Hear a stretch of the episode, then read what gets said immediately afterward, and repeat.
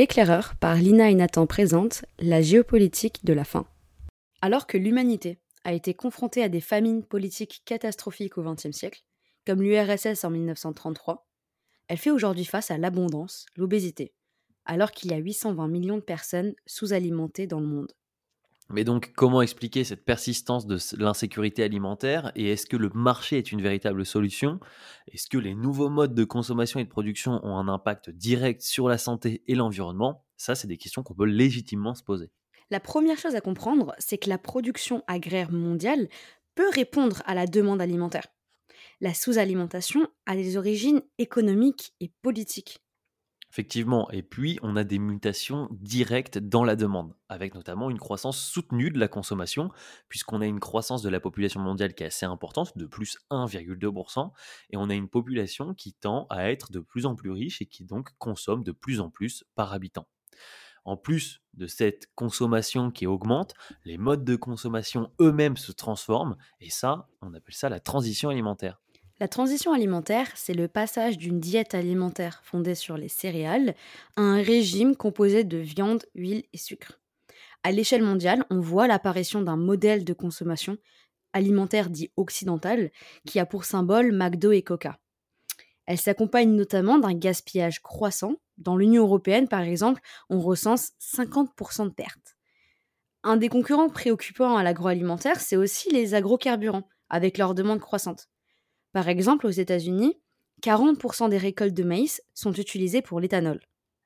Et puis, les agrocarburants, ils génèrent en réalité beaucoup de problèmes, euh, notamment l'efficacité énergétique qui est généralement médiocre. En plus de ça, ça génère de la pollution des eaux et des sols et ça contribue à la volatilité des prix alimentaires. Et en plus, l'offre, elle a un impact direct sur l'évolution de la consommation. Donc on voit que la demande évolue. Il en est de même pour l'offre on observe des révolutions agricoles contemporaines, notamment dans les pays développés, avec des gains de productivité. La France, par exemple, a multiplié ses gains par 10 depuis 1950. On a une intensification grâce aux engrais et on a aussi bah, l'intégration de l'agriculture dans un complexe agroalimentaire. Ça veut dire qu'en gros, les produits transformés prennent le pas sur les produits bruts, qui représentent aujourd'hui deux tiers du commerce. Et tout ça, ça s'explique par des progrès techniques et aussi par des politiques incitatives comme la PAC ou le protectionnisme. Exactement. Et dans les pays en voie de développement, la révolution verte est le premier indicateur. Celle-ci a été concrétisée vers 1960 par la mise au point de VHR hybrides et elle a été introduite directement en Inde après la famine des années 60. L'offre, elle évolue avec la pression démographique qui, selon Esther Bosrop, est créatrice. Pour elle, cette pression, elle oblige à relever le défi de l'ajustement des ressources par une modernisation technologique dans un premier temps, mais aussi par une intensification.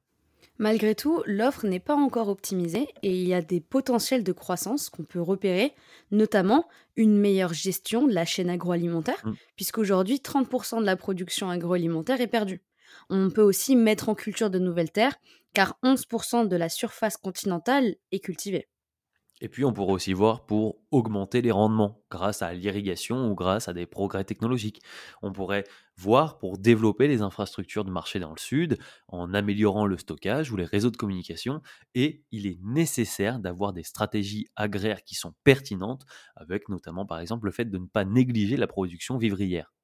Alors l'offre et la demande évoluent, et pourtant, la demande n'est que partiellement satisfaite.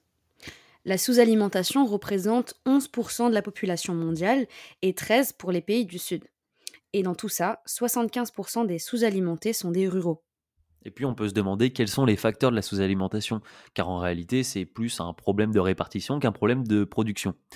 Le premier facteur, ça va être la pauvreté, avec des paysans qui peuvent avoir peu de terres et même une, insuffisance pardon, des revenus des néo-citadins.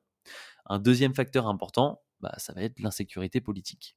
Et le troisième facteur qu'on peut souligner, c'est les stratégies peu pertinentes, parce qu'on l'a dit juste avant, il faut avoir des stratégies pertinentes, et donc les stratégies peu pertinentes ou qui souffrent d'un manque de moyens financiers, notamment l'agriculture du Sud, euh, qui ne reçoit que 4% des investissements publics et de l'APD, donc l'aide publique au développement, bah, ça constitue des facteurs de la sous-alimentation. Pour ce qui est de la famine, cette dernière n'a pas d'origine naturelle. Elle est le fruit d'une guerre, d'une incurie de certains gouvernements et euh, d'une instrumentalisation politique potentiellement. On avait notamment euh, l'exemple de la Somalie, qui a connu la guerre, ou encore de l'URSS avec l'élimination de la population. Concernant la suralimentation, eh bien l'obésité est en rapide progression, 8% de la population mondiale. Et on retrouve des déséquilibres dans les régions, avec des régions excédentaires et déficitaires pour les productions de base. Prenons l'exemple des régions excédentaires, donc on retrouve le Nouveau Monde, l'Europe et l'Amérique du Nord. Pourquoi?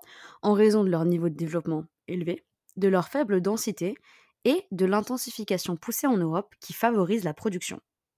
Pour ce qui est des régions déficitaires, on va retrouver l'Asie orientale, l'Afrique noire ou encore la ceinture musulmane de l'Afrique du Nord au Pakistan. Et la question, c'est surtout euh, pourquoi ces régions sont déficitaires? Bah, Tout simplement en raison de contraintes naturelles, premièrement, de forte densité démographique, et enfin de retard économique et des stratégies qui sont peu pertinentes. Et ça, c'est un peu euh, se tirer une balle dans le pied, comme on a pu le dire euh, depuis le début. Une deuxième chose à comprendre, c'est que l'alimentation, elle ne peut pas être considérée comme un marché banal. Et ces enjeux, ils déplacent le simple cadre de l'économie. Pour ce faire, on va analyser le marché de l'agroalimentaire en commençant par les principaux exportateurs. Pour les pays développés, les deux grands exportateurs vont être, comme vous vous en doutez, l'Union européenne et les États-Unis, forcément. Ils le sont grâce à l'abondance des terres cultivables, à l'importance du soutien public ou encore grâce à euh, aux performances de leurs exploitations, ce qui fait notamment que la France, bah, c'est le cinquième exportateur mondial, si on considère bien évidemment le commerce intra-Union européenne. Du côté des pays émergents, on va retrouver le Brésil, la Chine, l'Indonésie, la Thaïlande, l'Inde ou encore l'Argentine comme des grands pays exportateurs. Prenons maintenant trois ressources en exemple. Hmm. Concernant le riz, principale production vivrière du monde, on a comme producteurs la Chine, l'Inde et l'Indonésie, et le premier exportateur est la Thaïlande. Pour le soja, les États-Unis et le Brésil sont les premiers producteurs et exportateurs, et ça en raison de l'alimentation animale. Concernant le cacao, eh bien, il souligne une inégalité nord-sud caricaturale. Le Sud fournit 90% des fèves, mais la production est dominée par un groupe du Nord. Ce qui fait que les trois premiers exportateurs africains perçoivent que 3% des revenus. Mais donc, quelle conclusion on peut tirer euh, de ce qu'on a pu vous dire au travers de ces trois ressources?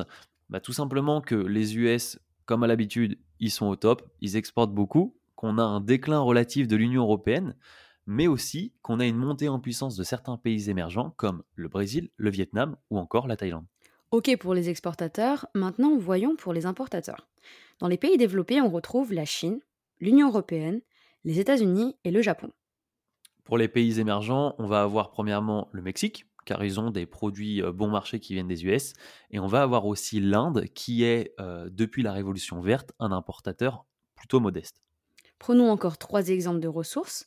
Pour les céréales, les principaux importateurs sont la Chine, le Japon et le Mexique. Pour le riz, on va retrouver la Chine et le Nigeria. Et concernant le maïs, on va avoir le Japon, et le Mexique notamment, euh, qui va être la conséquence de la libéralisation agricole mexicaine et de l'occidentalisation de l'alimentation. Alors comment s'organisent les marchés et quelles sont les stratégies agroalimentaires?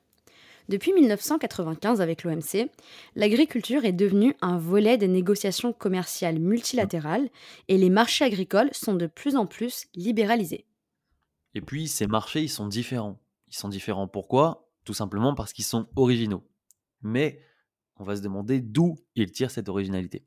Premièrement, ils ne peuvent pas être considérés euh, comme les autres en raison de l'enjeu de la sécurité alimentaire ou du droit à l'alimentation qui a été instauré par euh, la FAO. Et chaque personne dispose d'une nourriture suffisante, saine, acceptable et accessible. Enfin, cette originalité vient aussi du fait que l'offre elle est irrégulière, due aux aléas météorologiques, due à la réglementation et aux interventions des États qui vont accentuer cette irrégularité, comme on l'a pu le voir avec l'embargo de Carter en 1980. Une autre raison, c'est tout simplement que la consommation elle est rigide et donc elle ne va pas connaître de fluctuations importantes d'une année à une autre. Enfin, on a la loi King qui s'applique sur ce marché, car comme la demande elle est rigide, eh bien les prix varient plus que proportionnellement au volume offert. Ce qui fait donc que ce marché est original. On a également un marché qui est perturbé par quoi? La surenchère des subventions des États-Unis et de l'Union européenne. Selon Sylvie Brunel, le cours mondial des produits agricoles ne dépend pas des coûts réels de production, mais des soutiens financiers que les États sont prêts à investir dans l'agriculture. Donc, les politiques de soutien public expliquent la baisse tendancielle des prix. Prenons l'exemple du coton. Les États-Unis versent des aides trois fois supérieures à leur APD pour l'Afrique noire. Et un autre exemple, eh bien dans l'Union européenne, 20% des exploitants les plus grands perçoivent 70% des subventions. Depuis le volet agricole, l'Uruguay Round, l'OMC a pour objectif la réduction de ces subventions. on a notamment une intervention du groupe Cairns qui lutte au sein de cette OMC contre les pratiques déloyales et qui parle d'un protectionnisme déguisé de l'Europe et des États-Unis. Et dans ce marché, on retrouve aussi des stratégies libérales agro-exportatrices. Ils ont une logique ici qui est plutôt productiviste et quantitative, et leur objectif est d'approvisionner les marchés mondiaux en produits bon marché afin de pouvoir les rendre accessibles au plus grand nombre. Mais donc, qui sont les acteurs de ces stratégies? Tout simplement, les exploitations très productives dont la taille permet des économies d'échelle. Alors forcément, on retrouve les États-Unis, puisque 25% des exploitations fournissent 90% de la production, mais aussi le groupe Cairns. On a d'autres variables qui participent à l'organisation du marché, notamment l'aide alimentaire. Les donateurs sont majoritairement les États-Unis et l'Union européenne, mais aussi l'ensemble des 194 membres de la FAO, la Food and Agriculture Organization. Et donc chacun de ces pays essaye tous à leur échelle de lutter au mieux contre la faim dans le monde. Et puis, l'aide alimentaire, elle peut aussi être politique, ce qu'on appelle food power, mais cette politique, elle provoque une dépendance à l'égard des produits qui sont justement non produits. Enfin, l'organisation du marché, elle est aussi affectée par l'apparition du commerce équitable. Oui, et c'est pareil avec les stratégies protectionnistes, où l'enjeu politique est la souveraineté alimentaire, c'est-à-dire la capacité de déterminer sa politique agricole et alimentaire. Dans les pays du Sud, l'enjeu de ce protectionnisme, il est de soutenir la petite agriculture familiale par des investissements dans l'agriculture vivrière, par des prix plus rémunérateurs. Et cette approche, elle est notamment défendue à l'OMC par le G33. Concernant les pays du Nord, il s'agit de protéger une production de qualité tout en maintenant les campagnes vivantes. On a également la nécessité de promouvoir une production de terroir qui requiert un degré de protection plus élevé. L'agriculture de terroir permet aux producteurs de capter une partie plus importante de la valeur et elle est donc plus équitable et moins agressive pour l'environnement. Et la protection de l'agriculture du terroir est reconnue à toutes les échelles. Enfin, les questions sanitaires et environnementales sont posées par l'évolution même des modes de production alimentaire. Au stade de la production, on a un usage massif de produits chimiques, comme les produits phytosanitaires, et aussi une pratique très intensive de l'élevage. Dans le stade de la transformation, ça va être une utilisation massive des produits chimiques. Pour ce qui est du stade de la consommation, le modèle de consommation alimentaire occidental constitue là le, le premier problème de sécurité alimentaire. Enfin, on a un modèle productiviste qui est questionné par la protection de l'environnement. On le voit d'abord à la pollution des eaux. 30% des eaux de surface ont de mauvais indicateurs qualitatifs en France et les responsables sont les engrais et les produits chimiques. On le voit aussi par l'appauvrissement de la faune, de la flore et de la biodiversité, puisque 40% des espèces d'oiseaux sont dans une situation défavorable en France. On a également l'érosion, l'inondation et l'appauvrissement des sols, avec le recul des prairies naturelles, ou encore la diminution des taux de matière organique dans les sols trop sollicités. En plus de ça, on observe un modèle qui favorise le gaspillage de l'eau, puisque l'agriculture irriguée représente le trois quarts du gaspillage de l'eau. Et les conséquences de cette politique, c'est tout simplement l'épuisement des nappes phréatiques, l'assèchement des cours d'eau et la salinisation des sols. On a également l'utilisation massive d'OGM, organismes génétiquement modifiés, qui ont pour risque de disséminer des gènes dans la nature. D'où le potentiel des agricultures plus extensives, comme l'agriculture raisonnée, qui est euh, liée à l'optimisation d'intrants chimiques. Ou encore l'agriculture biologique sans traitement, qui représente 7% des surfaces en France, 44% pour l'Australie et seulement 1% dans le monde. Et d'où l'intérêt d'une révolution doublement verte dans le sud avec des pratiques agroécologiques comme l'utilisation de la biomasse. Alors on peut faire deux points de conclusion. D'abord, l'agriculture mondiale évolue dans deux directions. Des exploitations de plus en plus grandes et d'un autre côté une agriculture plus soucieuse de la qualité-équité. Et le deuxième point, c'est qu'on observe des divisions croissantes au sein du Sud. Les pays pauvres sont les plus pénalisés par un marché où l'Amérique latine et l'Océanie sont les plus compétitifs. Les terres agricoles font l'objet d'IDE pour développer des cultures spéculatives ou pour sécuriser les approvisionnements. Et enfin, certains pays vendent leurs terres, comme l'Indonésie, l'Ukraine, la Russie ou encore le Brésil, ce qui est une forme de néocolonisation, mais pas forcément négatif, puisqu'elle contribue à une meilleure productivité de la terre et donc une suffisance du pays offreur.